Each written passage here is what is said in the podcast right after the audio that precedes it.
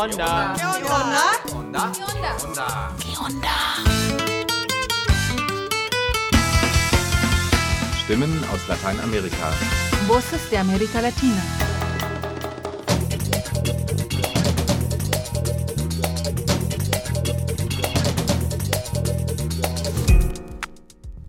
Hallo und willkommen zum Onda Info 535. Unser erster Beitrag führt euch nach Brasilien. Fast 5 Millionen Menschen wurden über drei Jahrhunderte als SklavInnen von Afrika dorthin verschleppt. Neben ihrer Arbeitskraft brachten sie auch ihre Traditionen, Kulturen und Religionen mit sich. Aus diesen hat sich eine Religion entwickelt, die Candomblé genannt wird. In seinem Fotobuch Die Götter Bahias möchte der seit 20 Jahren in Salvador de Bahia lebende Autor Ruprecht Günther uns die Welt des Candomblé vorstellen. Veronica Rossa hat sich mit ihm und Vanessa, die in einem Terrido nahe Salvador Candomblé praktiziert, unterhalten. Kennt ihr schon Radio Matraca? Radio Matraca ist wie Radio Onda ein Projekt des Nachrichtenpool Lateinamerika. Matraca produziert Radioprogramme auf Spanisch für freie Radios in Lateinamerika und Europa. Zusammen mit Miriam Flores habe ich mich für Radio Matraca umgehört, wie es in Zeiten der Corona-Pandemie um die digitale Sicherheit in Deutschland bestellt ist. Unser Urteil? Unbefriedigend. Im zweiten Teil des Beitrags bekommt ihr praktische Tipps zur digitalen Selbstverteidigung von der mexikanischen Datenschutzaktivistin und Sprecherin der Digital-NGO SocialTech, Aide Quijano. Ihr hört eine für Radio Onda auf Deutsch produzierte Version des ursprünglichen Matraca-Beitrags. Doch zuvor gibt es noch zwei Nachrichten von Jules und Knut. Zusammengestellt wurde dieses Info ebenfalls von Knut und musikalisch begleitet euch der argentinische Rapper Switch MC durch das Programm. Eine interessante halbe Stunde wünschen die und ist das.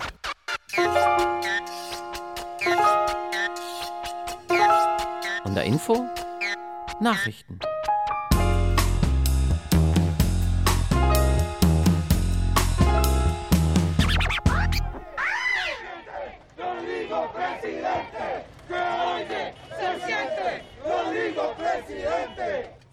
Gestern wurden 3,5 Millionen wahlberechtigte Costa RicanerInnen an die Urnen gerufen, um ihren neuen Präsidenten für die nächsten vier Jahre zu wählen. Mit etwas mehr als der Hälfte der Stimmen hat der ehemalige Finanzminister Rodrigo Chavez gewonnen. Angetreten war er für die konservative Partei Progreso Social Democrático.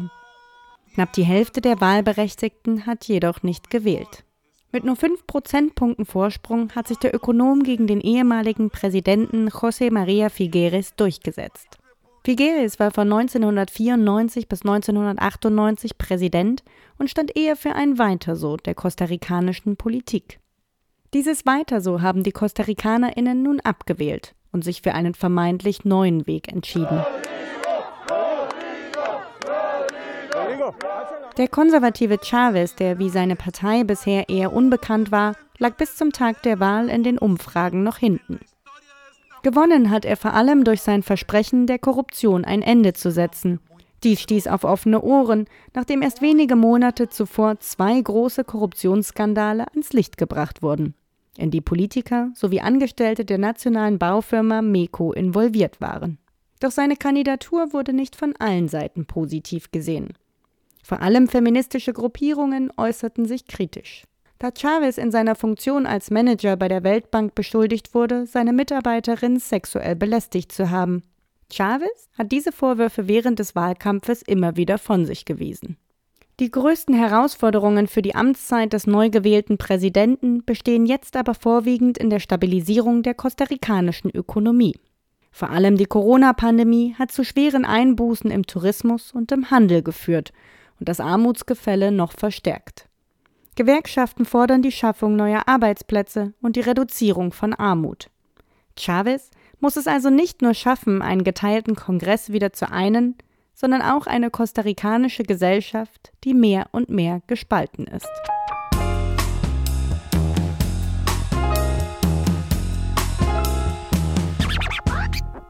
Mexiko. Die interdisziplinäre Gruppe unabhängiger ExpertInnen zur Untersuchung des Verschwindens der 43 Lehramtsstudenten von Ayotzinapa veröffentlichte mit ihrem Ende März erschienenen dritten Bericht ein Video. Auf den Drohnenaufnahmen ist der damalige Generalstaatsanwalt Jesus Murillo Caram zusammen mit Angehörigen der Marine auf der Müllhalde von Kokula zu sehen. Kurze Zeit später verkündigte Murillo Caram seine historische Wahrheit zu den Vorfällen am 26. September 2014. Demnach sollen die 43 Studenten bei dem Versuch in der Stadt Iguala Busse für die Fahrt zu einer Demonstration in Mexiko-Stadt zu kapern von Polizisten angegriffen und später an Mitglieder des Drogenkartells Guerreros Unidos übergeben worden sein. Diese hätten sie ermordet und auf der Müllhalde in der Nähe Igualas verbrannt. Seine Behauptungen untermauerte Murillo Karam mit angeblich auf der Müllhalde vorgefundenen Beweisen und unter Folter gemachten Geständnissen. Diese Version des Tathergangs wurde nicht nur von mexikanischen Menschenrechtsorganisationen, sondern auch der Interamerikanischen Menschenrechtskommission angezweifelt. Letztere rief deshalb bereits im November 2014 die Expertinnengruppe ins Leben diese sieht in dem Video einen Beweis dafür, dass das Militär den Tatort manipuliert hat, um die Ermittlungen in eine falsche Richtung zu lenken. Grund dafür ist nach Meinung der Expertinnen die enge Verflechtung von Politik und Militär mit dem organisierten Verbrechen. Weitere Nachrichten unserer lateinamerikanischen Partneragenturen findet ihr bei Ponal www.npla.de slash ponal.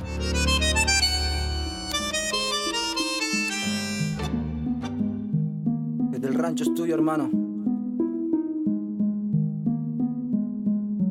Estamos en los tiempos donde a lo bueno lo llaman malo y a lo malo lo llaman bueno, donde creen más en políticos de mierda que sueltan su veneno. Es injusto que siendo dueño de esta tierra busquemos un terreno. No me hablen de derecho, si siempre es el pobre es el que lucha el doble por tener un techo. Soy hijo de los que comieron bala por hambre, soy toco mal hablado de protesta, no se asusten ni se alarme.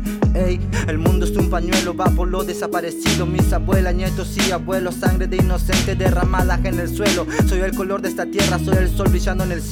No quiero que los pibes y pibas estén plamados en remera. Que los murales digan paz y amor allá afuera. Basta de decir que lo malo viene de las raíces negras. ¿Acaso es un delito mi piel oscura y mis ansias color brea? Lo suelto todo esto para que el mundo hoy lo vea. Artesano de barra, yo puedo soltar esto en un bombo, le huero una guitarra. Poesía alzando una huipala. Estamos en contra de sus balas.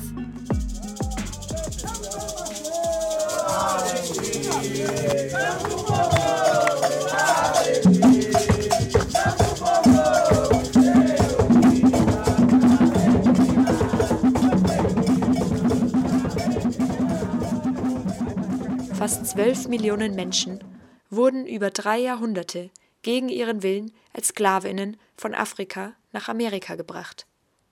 Neben der Arbeitskraft brachten die verschleppten Menschen auch ihre Bräuche, ihre Tradition, ihre Kulturen, ihre Religionen mit. Viele Versklavte waren Yoruba aus Gebieten des heutigen Nigeria, Benin oder Togo. In der Zeit der Unterdrückung und aus dem gemeinsamen kulturellen Erbe entstand unter ihnen eine Religion, die Candomblé genannt wird.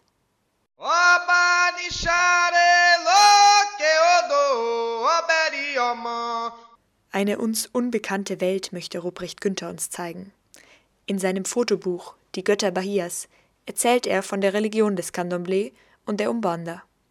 Der Autor, Musiker und Fotograf lebt seit 20 Jahren in Salvador in Brasilien und machte dort schon vielfältige Erfahrungen mit den Geistern und Göttern des Candomblé. Für mich ist das wirklich eine, war das eine unglaubliche Bereicherung meines Lebens, dass ich diese Religionen erfahren durfte und immer noch erfahren darf. Und das Kennzeichen von dieser Religion ist eben der Glaube an diese Naturgottheiten, also an die Göttin des Windes, an die Göttin des Meeres, äh, an den Gott der Schöpfung, aber auch an Archetypen wie zum Beispiel Shango, den Gott der Gerechtigkeit, äh, Ogun, den Gott des Krieges.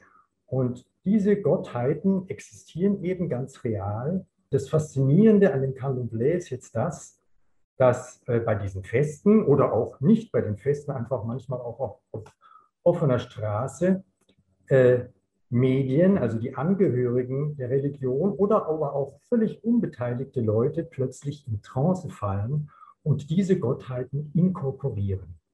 Es gibt also gerade im Candomblé Feste, die oftmals die ganze Nacht durchdauern. Es wird getrommelt, es wird getanzt. Auf einen Schlag fällt dann der Pai do Santo, der Priester oder die Mai do Santo, die Priesterin, in Trance und nacheinander kippen alle um. Es sieht aus irgendwie in einem Tollhaus. Die Leute fangen an zu zucken, schreien, äh, gackern, ich weiß nicht was, beruhigen sich dann langsam und inkorporieren dann, also verschwinden sozusagen aus ihrem Körper, bieten Platz in ihrem Körper für diese Gottheiten.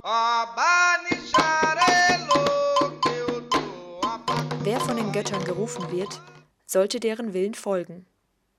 Ruprecht erzählt Geschichten einer Frau, die als Mädchen krank war und nur durch den Candomblé geheilt wurde, von einem Mann, der durch Krankheit an den Rollstuhl gefesselt war und auch erst nachdem er dem Ruf der Götter folgte, wieder gesund werden konnte.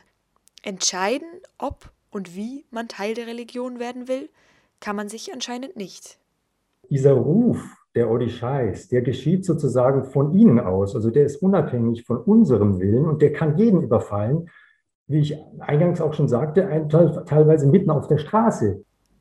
Im Candomblé gibt es viele verschiedene Funktionen. Eine davon nennt sich Ekeji. Der Begriff stammt aus der Sprache Yoruba, die in der Region südlich der Sahara gesprochen wird und in vielen afro-brasilianischen Kulten genutzt wird. Ekejis sind immer weiblich, und da sie selbst keine Orishais, also Gottheiten, inkorporieren und in Trance geraten, ist ihre Aufgabe, sich um diejenigen zu kümmern, die ihren Körper gerade einer Gottheit überlassen. Vanessa, die in Sao Paulo lebt und ihre Religion in einem Tejeiro nahe Salvador praktiziert, berichtet vom Alltag einer Ekeji. A Ekeji é uma mãe, é uma Iá, que cuida do orixá. Eine Ekede ist wie eine Mutter, die sich um die Orishas kümmert.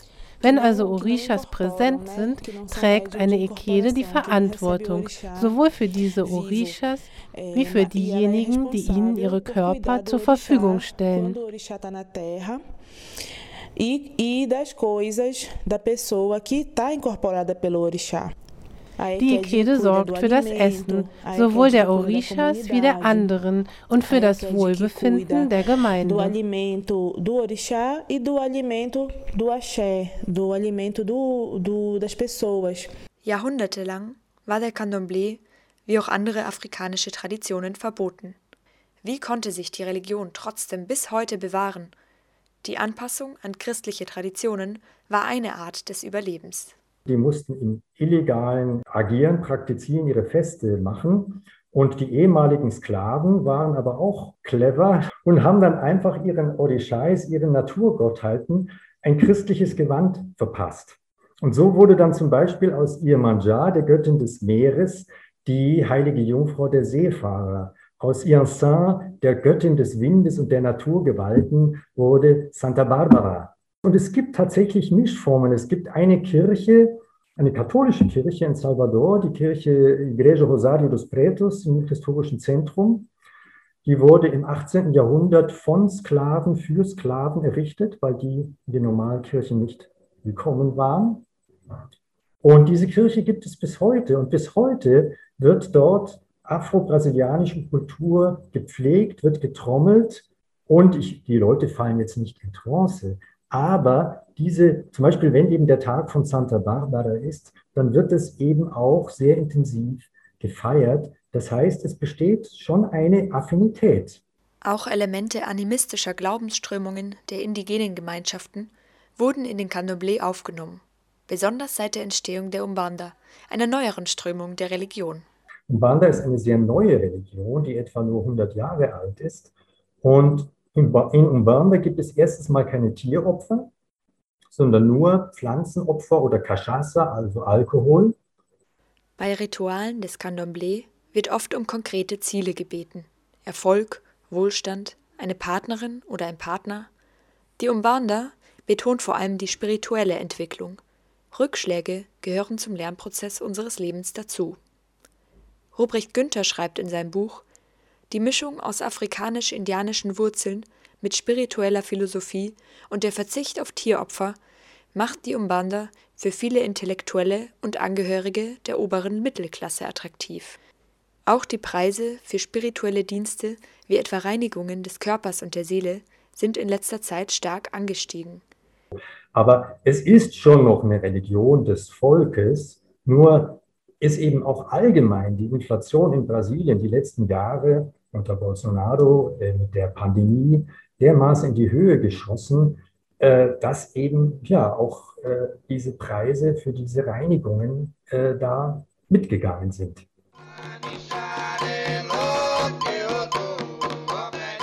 Allein in Salvador gibt es 3000 bis 4000 unterschiedlichste Tejeiros, die Kultstätten des Candomblé, und eine große Anzahl an Gläubigen. Immer wieder kommt es jedoch zu Gewalt gegen die afro-brasilianischen Religionen und gegen ihre Kultur. Unter der Regierung des rechtsextremen Präsidenten Bolsonaro haben die Vorurteile und der Rassismus stark zugenommen, erzählt auch Vanessa. Durante esse momento que a gente está vivendo dessa febre conservadora, essa febre evangélica que está tomando o país Während der konservativen Fieberwelle, des evangelikalen Fiebers, die derzeit das gesamte Land erfassen, kommt es immer wieder zu Übergriffen auf Toreiros, auch in der Stadt Salvador selbst. Die Kulturstätten werden zerstört, auf der Straße wird gepöbelt, wenn die Leute uns geschmückt in traditioneller Kleidung sehen, beschimpfen sie uns. Vor kurzem kam es auch zu rassistischen Attacken durch Touristen in Salvador, die sich gegen die lokale Kultur richteten.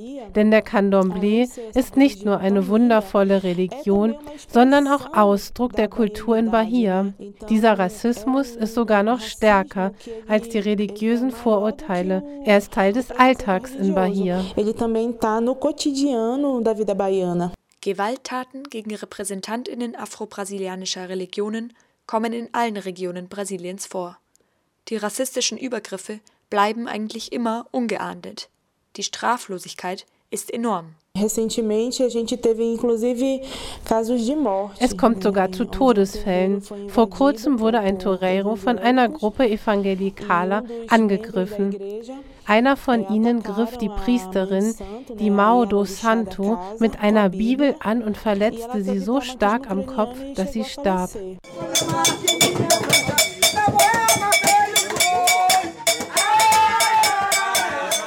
Religiöse Vorbehalte und Rassismus gehen in Brasilien Hand in Hand.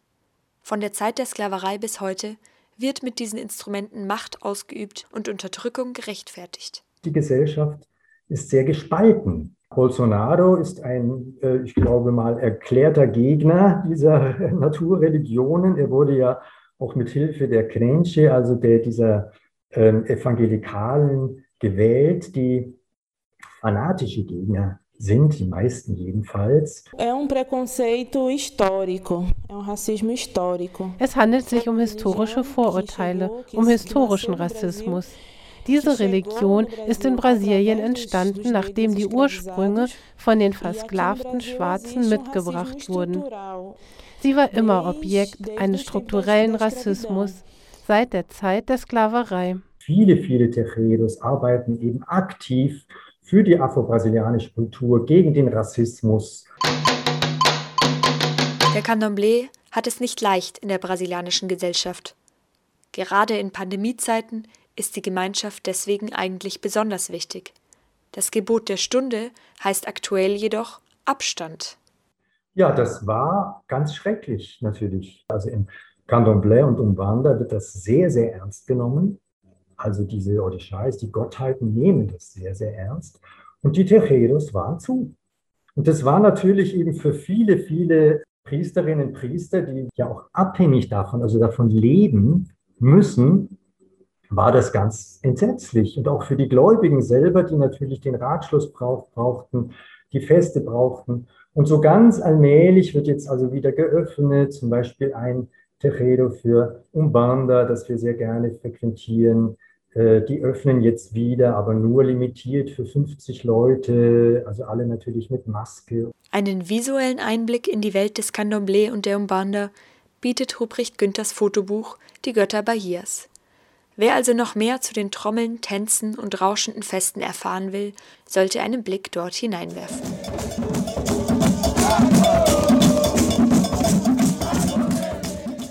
Um die Ausbreitung des Coronavirus zu stoppen, setzte die Bundesregierung unter anderem auf die digitale Kontaktverfolgung. Diese brachte zum Teil erhebliche Einschränkungen der Privatsphäre mit sich. Von den meisten Menschen wurde diese Einschränkung als ihr notwendiger Beitrag zur Pandemiebekämpfung angesehen und akzeptiert. Doch was passiert, wenn das dabei der Regierung und den Behörden entgegengebrachte Vertrauen missbraucht wird? Radio Matraca ist einem solchen Fall nachgegangen. Morgen geht's los. Lina Flair. Radio Matraca desde Berlín. Radio Matraca desde Berlín. Enfoques alternativos. Miradas diferentes. Otras voces de Alemania.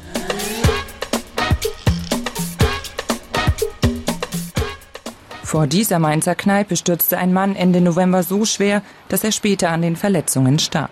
Einige Tage später erhielten weitere Gäste des Lokals einen Anruf von der Polizei. Sie sollten als Zeugen aussagen. Die Kontaktdaten hatten die Beamten über die im Frühjahr 2021 zur Kontaktverfolgung beim Auftreten von Corona-Infektionen in Bars, Restaurants oder auf öffentlichen Veranstaltungen eingeführte Luca-App erhalten. Luca ist eine Idee, bei der jeder mitmachen kann. Luca ist eine App oder ein Schlüsselanhänger. Als das Anfang Januar bekannt wurde, sorgte es für Aufregung unter DatenschützerInnen denn die über die abgesammelten Daten dürfen ausschließlich zur Nachverfolgung von Infektionsketten durch die Gesundheitsämter genutzt werden. Ein paar Wochen später führte das ZDF eine Umfrage unter Datenschutzbeauftragten und Staatsanwältinnen durch. Diese ergab, dass deutsche Strafverfolgungsbehörden in mindestens 100 Fällen versucht hatten, auf Daten aus der Luca-App zurückzugreifen, was allerdings illegal ist. Denn das Infektionsschutzgesetz welches die Nutzung der Daten zur Kontaktverfolgung regelt, verbietet deren Nutzung zu anderen Zwecken. Hier war genau definiert, dass es zweckgebunden nur, und das war das Versprechen, auch gesetzlich fundiert, nur für die Kontaktnachverfolgung und nur im Infektionsfall und nur durch die Gesundheitsämter genutzt werden darf. Erklärt Marit Hansen, Datenschutzbeauftragte von Schleswig-Holstein, in einem Interview mit dem Deutschlandfunk. Es macht mir schon Sorgen, meine Daten einfach abzugeben, ohne zu wissen, was damit geschieht und ob die Gesetze eingehalten werden. Erst recht gilt das für die Luca-App. Da gehen meine Daten ja an eine private Firma und wer weiß, was die später damit machen. Wie tausende andere fragt sich Felix, ob seine persönlichen Daten auch wirklich nur wie vorgesehen genutzt werden. Obwohl Regierungen und Tech-Konzerne die Privatsphäre der NutzerInnen von Internet und Apps respektieren sollten, werden deren Daten immer wieder von Behörden oder für die Profitinteressen der Firmen missbraucht. Anke Domscheit-Berg ist Mitglied des Bundestages, digitalpolitische Sprecherin der Fraktion Die Linke und deren Obfrau im Ausschuss Digitale Agenda.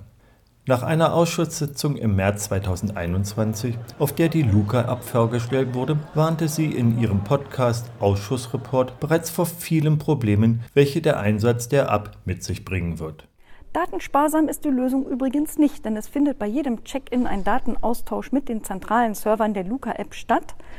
Und man will ja auch noch mehr als die Check-in-Daten haben, Mehr also als die Telefonnummer, Adresse und den Namen jeder Person, die in irgendeine Location reingeht. Domscheit-Berg wies auch darauf hin, dass Experten für digitale Sicherheit die Architektur des zentralen Servers als anfällig für Hackerangriffe einstufen. Nichtsdestotrotz setzten 13 Bundesländer die App ein und zahlten zusammen für ein Jahr über 20 Millionen Euro Lizenzgebühren. Aufgrund der Pandemie hat sich der Arbeitsalltag für Millionen Menschen verändert. Homeoffice und Videokonferenzen sind jetzt wichtiger Bestandteil der täglichen Routine. Doch mit der Nutzung von neuen Kommunikationsplattformen und Tools zur digitalen Zusammenarbeit gehen eine Reihe von Bedrohungen für die digitale Sicherheit einher.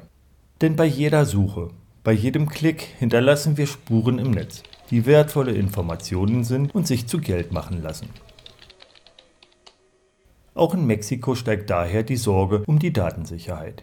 Eddie Quijano ist Sprecherin von SocialTIC, einer mexikanischen NGO, die sich vor allem der Aufklärung über Risiken bei der Nutzung digitaler Technologien widmet.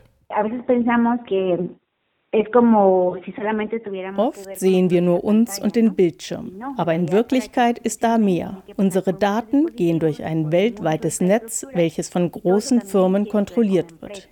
Und bedauerlicherweise vermarkten diese alles, was sie über uns erfahren. Jedes Mal, wenn wir durchs Netz surfen oder etwas suchen, erstellen diese Firmen ein Profil unserer Interessen. Dabei speichern sie sogar Angaben zu unserem Aufenthaltsort und zu den zum Surfen genutzten Geräten. Und all das wird mit Hilfe deines Browsers, der Suchmaschine oder den sozialen Medien, die du nutzt, gemacht. Alle sammeln Informationen über dich. Das ist eine Art von Überwachung, spezialisiert auf Werbung.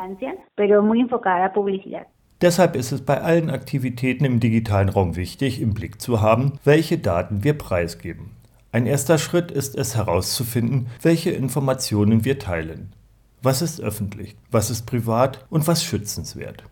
Wenn wir das wissen, können wir anfangen, unsere sensiblen Daten zu schützen und auch die richtigen Werkzeuge zum sicheren Surfen wählen. Por ejemplo, a, a navegar en Internet Entonces, lo primero, lo mejor que quiero elegir es un navegador seguro, un navegador que respete mi privacidad. Fürs Surfen sollten wir einen sicheren Browser wie Firefox nehmen. Der respektiert die Privatsphäre, weil er von einer Organisation stammt, der Datenschutz wichtig ist. Chrome dagegen gehört zu Google und Google will Werbung verkaufen.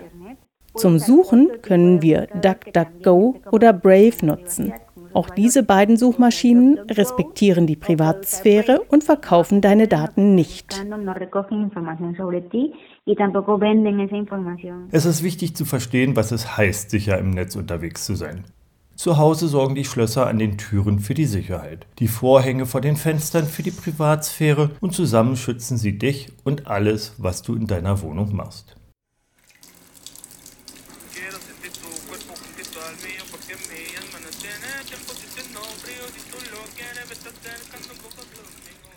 Deshalb empfiehlt Quijano eine Reihe von Erweiterungen, sogenannte Plugins, im Browser zu installieren. Diese funktionieren wie die Schlösser und Vorhänge in der Wohnung und bieten uns zusätzliche Sicherheit beim Surfen im Internet.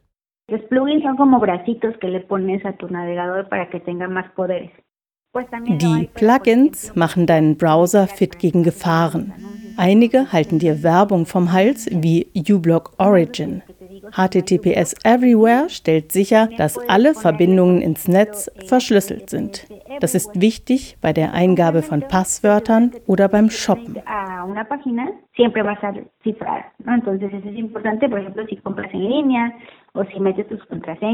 Die Bedrohungen im Netz können verwirrend sein und auch Angst machen.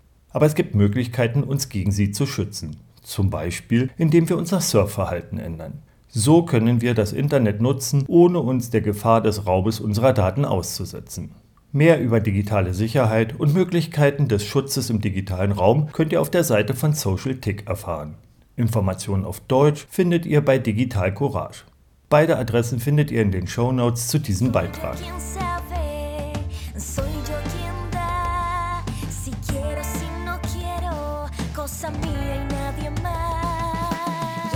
Noch einmal zurück nach Deutschland. Fast wie um die schlimmsten Befürchtungen von DatenschützerInnen zu bestätigen, befürwortete die Justizministerin des Landes Brandenburg, Susanne Hoffmann, Anfang Februar die Nutzung der durch die Luca abgesammelten Kontaktdaten durch Polizei und Justiz. Dies solle allerdings nur bei schweren Straftaten geschehen, sagte sie weiter. Die MacherInnen der App werden solche Vorschläge sicher erfreuen. Denn die Mehrzahl der Bundesländer hatte die Verträge mit der Firma bereits gekündigt oder lässt sie auslaufen.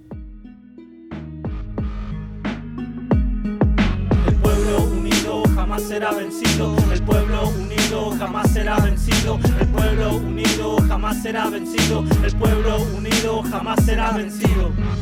Desde